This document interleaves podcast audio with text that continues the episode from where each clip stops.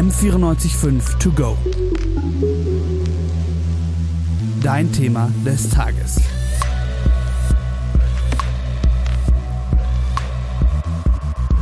Wenn es dir mit der Erwähnung von Blut nicht gut geht, höre gerne in einen anderen M945 To Go Podcast rein.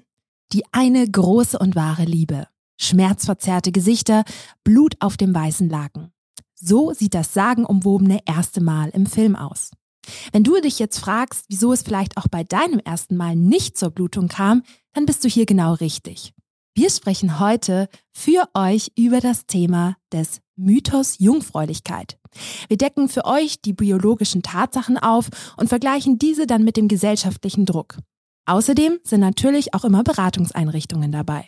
Wir, das sind Kerstin Toast und Ann-Kathrin Treitz. Hallo und herzlich willkommen im M945 To Go Podcast. Wir wollen ja nachher noch über gesellschaftliche Bilder sprechen, aber jetzt kommen wir tatsächlich erstmal zu den biologischen Tatsachen. Bevor wir anfangen, müssen wir aber noch klarstellen. Wir reden hier tatsächlich über alle Personen mit Vagina. Wir wissen auch natürlich, dass manche, denen bei Geburt das weibliche Geschlecht zugewiesen wurde, sich beispielsweise heute als non-binär oder als Transmänner identifizieren. Unsere InterviewpartnerInnen sprechen aber leider trotzdem manchmal nur von Frauen, wenn sie alle Personen mit Vagina meinen. Aber jetzt interessiert mich erstmal, ist es eigentlich wirklich so, wie die Gesellschaft es uns glauben macht, dass das Jungfernhäutchen beim ersten Sex so richtig durchstoßen wird? Darauf gehen wir gleich ein. Davor noch mal kurz für euch zum Verständnis. Wir reden hier von Entjungferung, Defloration oder auch medizinisch Perforation des Jungfernhäutchens. Das hört sich ja schon ziemlich medizinisch an und man müsste auch eigentlich meinen, es sei jetzt leicht, Ärztinnen zu finden, die uns genau diese Funktion des Jungfernhäutchens und den Aufbau dieses kleinen Körperteils nochmal erklären können. Aber dem war gar nicht so. Denn direkt am Anfang der Recherche haben wir gesehen, wie sensibel das Thema wirklich ist. Wir haben nämlich bei über 40 Frauenärztinnen zum Interview angefragt, aber nur eine Person wollte dann wirklich mit uns sprechen. Zum Glück hast du noch jemanden gefunden. Erzähl doch mal. Genau. Die Gynäkologin Frau Dr. Eva Marx hat zum Glück mit mir gesprochen. Und zuallererst habe ich sie gefragt, was genau das Jungfernhäutchen überhaupt ist. Also das Jungfernhäutchen oder lateinisch Hymen, nach dem Hochzeitsgott Hymen, äh, ist ein ganz winziges Häutchen, das einen Verschluss zwischen der ähm, Gebärmutter und der Scheide und dem äußeren Genital bildet und das aber in der Mitte oder am Rand, die Ausführungen sind verschieden, äh, also eine kleine Öffnung hat, damit das Menstruationsblut abfließen kann. Übrigens, das Jungfernhäutchen wird auch vaginale Corona genannt. Das habe ich tatsächlich vorher noch nie gehört. Aber das Hymen ist also kein durchgehendes Häutchen, habe ich das richtig verstanden, sondern eher wie so ein Kranz aufgebaut? Ja, da hast du völlig recht und es kann auch ganz unterschiedlich aussehen. Und die Formen dieser Öffnung sind also sehr, sehr verschieden. Das ist also, kann eine Kreisung, das kleines Löchlein sein, das kann so halbmondförmig die, die Öffnung sein. Also da gibt es alle möglichen Varianten. Und es war also praktisch ein Schutz gegen Bakterien und Infektionen. Okay, also kann es tatsächlich sein, dass man beim ersten Mal überhaupt nicht blutet? Ja, und ganz selten kann das Jungfernhäutchen auch bei anderen Aktivitäten, wie zum Beispiel beim Sport oder so, vorher schon einreißen. Das ist aber ziemlich selten, weil das Jungfernhäutchen selbst sehr elastisch ist und ganze 20 Prozent aller Frauen bluten laut einer statistischen Erhebung überhaupt gar nicht beim ersten Mal. Als ich das zum ersten Mal gelesen habe, hat es mich tatsächlich auch überrascht, weil es so krass mit dem gesellschaftlichen Bild nicht übereinstimmt. Heißt das also, dass der berühmte Blutfleck auf der Decke gar kein sicherer Indikator für sexuelle Unberührtheit ist? Ja, da hast du völlig recht. Und für manche Frauen ist aber das Bluten in zum Beispiel eben der Hochzeitsnacht sehr, sehr wichtig und deshalb machen sie eine Hymenrekonstruktion. Wie geht denn das eigentlich genau? Ja, bei solchen OPs, da wird das Jungfernhäutchen operativ wieder zugenäht, damit es dann eben blutet. Und so soll gezeigt werden, dass man noch Jungfrau ist. Kann man das auch in München machen lassen und ist es nicht gefährlich? Ähm, ja, das hat uns ziemlich überrascht. Hier gibt es sogar mehrere Arztpraxen, die das machen. Und Frau Marx sagt dazu, Riskant ist es überhaupt nicht, teuer ist es. Es hat keine Kassenleistung, es muss privat bezahlt werden. Nicht? Also der Eingriff selber ist in ein paar Minuten gemacht. Wir haben nicht nur mit Dr. Marx über die Rekonstruktion des Jungfernhäutchens gesprochen, sondern auch mit Dr. Borkenhagen. Dr. Borkenhagen versteht die Kritik an Rekonstruktionsoperationen, sagt aber, Andererseits, wenn diese Frauen aus einer sehr patriarchalischen ähm, Familie stammen und in einem solchen Umfeld aufgewachsen sind und auch weiter leben werden, dann halte ich äh, so einen Eingriff auch für durchaus legitim, zumal er relativ risikoarm ist. Ähm, wenn das sozusagen ähm, dann darüber möglich ist, der Frau ein gutes Leben zu ermöglichen, finde ich das sehr ethisch vertretbar. Dr. Borkenhagen ist übrigens Psychotherapeutin und forscht als Psychologin zum Thema kosmetische Genital- und Schönheitschirurgie bei Personen mit Vulva. Ich frage mich jetzt, wieso nennt man das eigentlich Schönheitschirurgie? Es handelt sich dabei nicht um einen medizinisch notwendigen Eingriff. Deshalb ortet man die Rekonstruktionsoperationen tatsächlich der Schönheitschirurgie zu. Aber so einen sicheren Eingriff, den gab es ja nicht schon immer. Gibt es denn noch andere Möglichkeiten, die Abwesenheit eines Jungfernhäutchens zu überspielen? Dr. Borkenhagen hat dazu erklärt, und da das die Frauen auch schon seit Jahrhunderten wissen, wurden in bestimmten patriarchalen Gesellschaften auch Vorsichtsmaßnahmen getroffen, dass man sozusagen dann einen Blutfleck, äh, der vermeintlich die Jungfräulichkeit beweisen sollte, äh, hinterher auf die Bettwäsche gezaubert hat.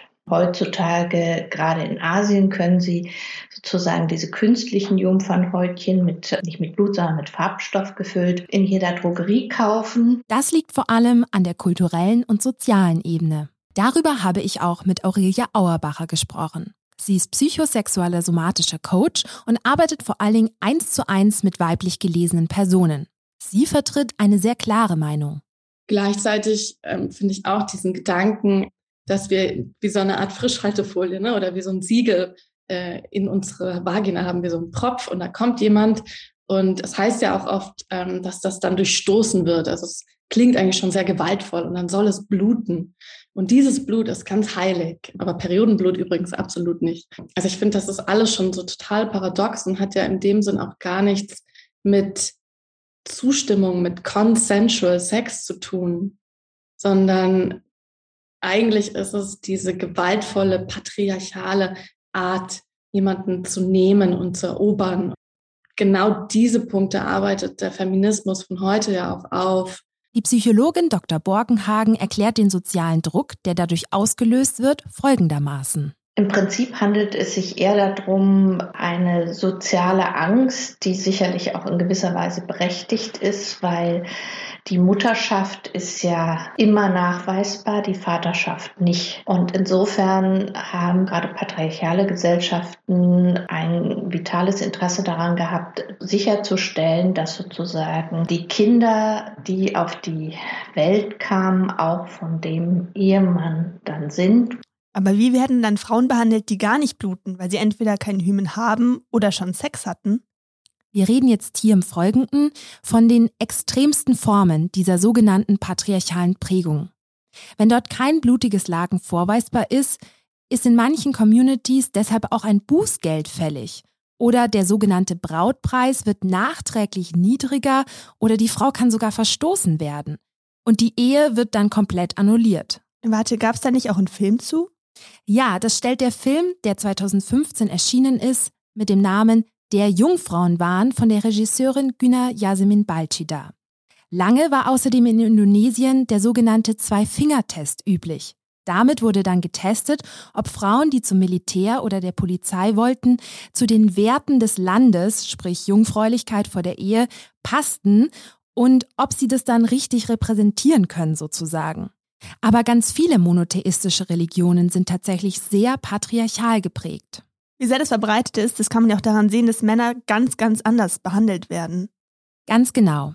Sexcoach Auerbacher sagt dazu, ich glaube, dass eben auch Jungs und Männer in dieser patriarchalen Welt, in diesem Patriarchat, in dem wir nun leider doch leben, ähm, genauso darunter leiden, auch unter diesem Konzept Jungfräulichkeit. Anders vielleicht, auf die wird sehr viel Druck ausgeübt, eben möglichst schnell, möglichst jung sexuelle Erfahrungen zu machen, also das Gegenteil von jungen Mädchen. Und dass sie vor allem dann auch diese Erfahrungen machen und darüber sprechen. Auch das Christentum besteht traditionell ja auf Keuschheit vor der Ehe. Die Purity Culture feiert seit den 90ern ein Revival.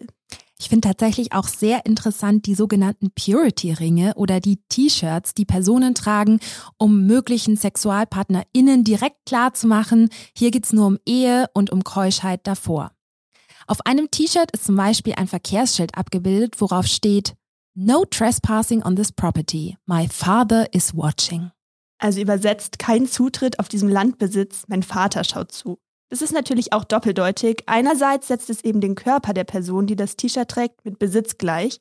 Und andererseits weiß man nicht, ob es jetzt bei Vater um den biologischen Vater oder den himmlischen Vater, also Gott, geht.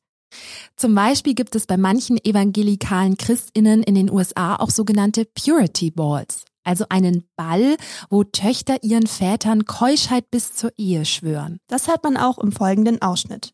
Ich schwöre auf die Heiligkeit meiner Jungfräulichkeit, auf die von Gott für mich bestimmte Partnerschaft zu warten. Ich verspreche, dass ich mein größtes und höchstes Gut schütze. Amen. Und wenn man trotzdem vor der Ehe Sex haben möchte, gibt es eine weitere Technik, um der Zerstörung des Jungfernhäutchens vorzubeugen.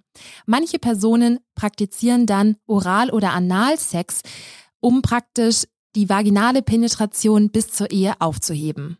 Aurelia Auerbacher kritisiert diese Fixierung auf penetrativen Sex. Ein Mythos ist ja auch, dass Sex Penetration ist. Also Sex wird auch so dargestellt, dass wir nur dann Sex haben, wenn wir praktisch die Penetration von Penis in Vagina haben. Und da arbeite ich ganz viel damit, dass wir diese binäre Vorstellung von Sex auflösen und dass Sex so viel mehr sein kann als Penetration, dass es so viele weitere Körperteile gibt, die wir haben, die ähm, auch Lust und Genuss empfinden können. Kommen wir jetzt zu einer Person oder fast schon einer Kultfigur, die den Rosenkranz tatsächlich wieder zum modernen Accessoire gemacht hat. Madonna hat die vorherrschende christlich geprägte Sexualmoral stark kritisiert, unter anderem im folgenden Song.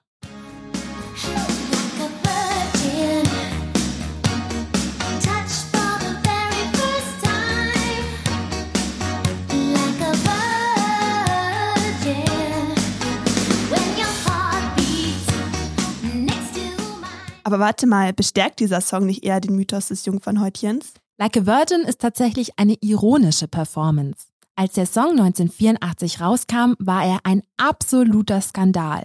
Madonna selbst performte ihn im Hochzeitskleid mit Schleier, aber gleichzeitig Stilettos und man sah auch ihre Unterhose in ihrer Performance. Das war damals richtig krass und verband das Bild von Unschuld und Sexy Punk. Dafür gibt es tatsächlich heute einen wissenschaftlichen Begriff, den sogenannten Madonna-Hure-Komplex.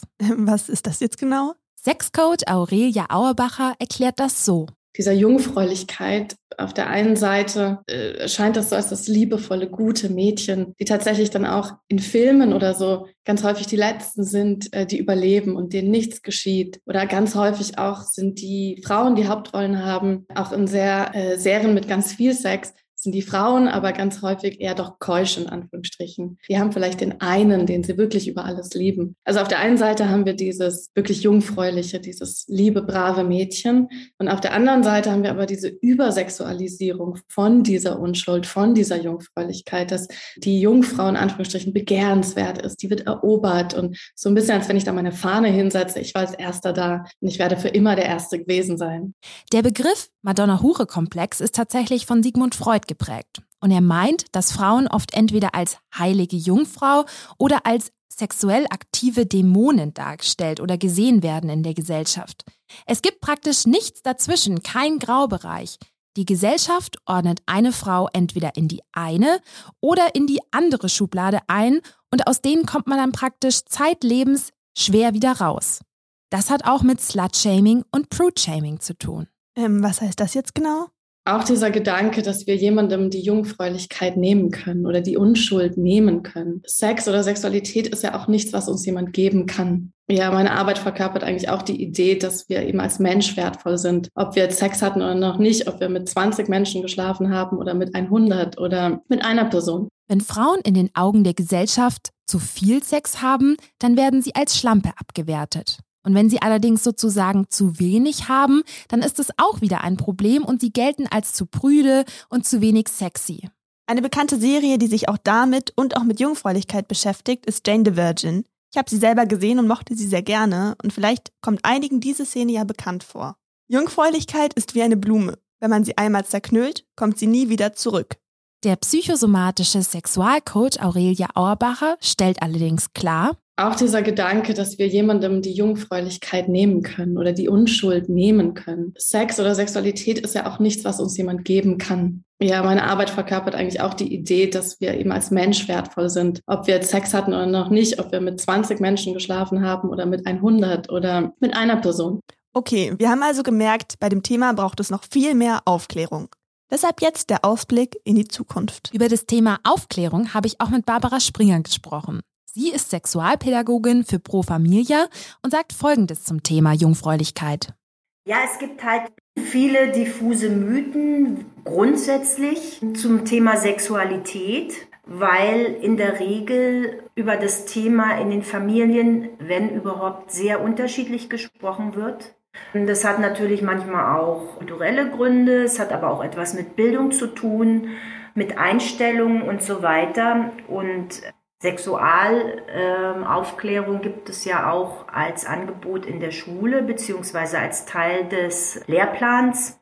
Also ich weiß nicht, wie es bei dir war, aber bei mir war der Aufklärungsunterricht in der Schule ziemlich veraltet. Zum Beispiel wird wenig zu Trans- oder Intersexualität gesprochen und auch Queer-Sexualität kommt viel zu kurz. Ich erinnere mich noch, das Aufklärungsbuch, mit dem ich damals aufgeklärt wurde, ging mit den berühmten Worten los, wenn sich eine Frau und ein Mann ganz doll lieb haben.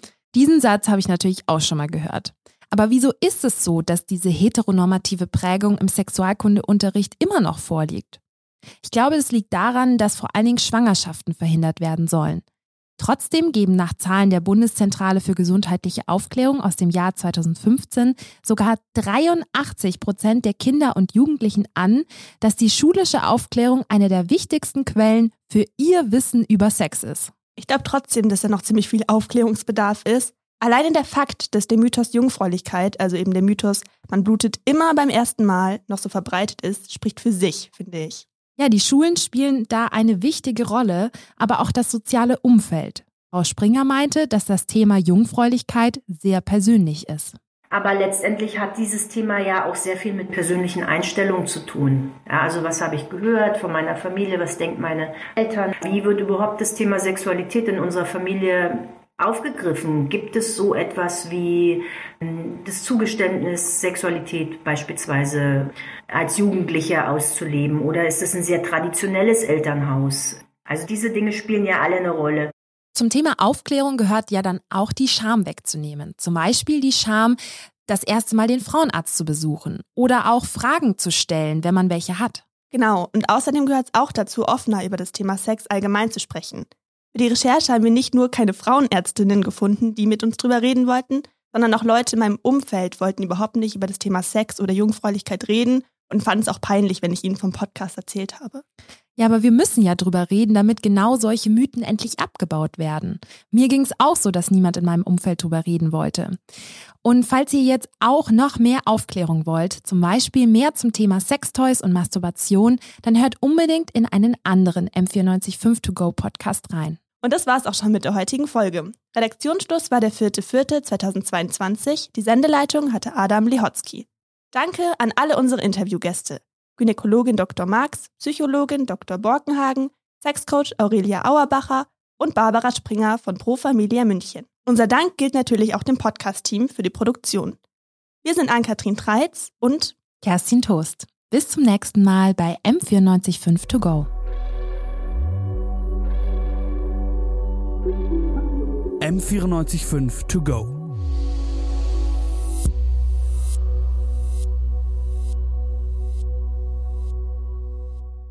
M945 To Go ist eine M945 Produktion. Ein Angebot der Media School Bayern.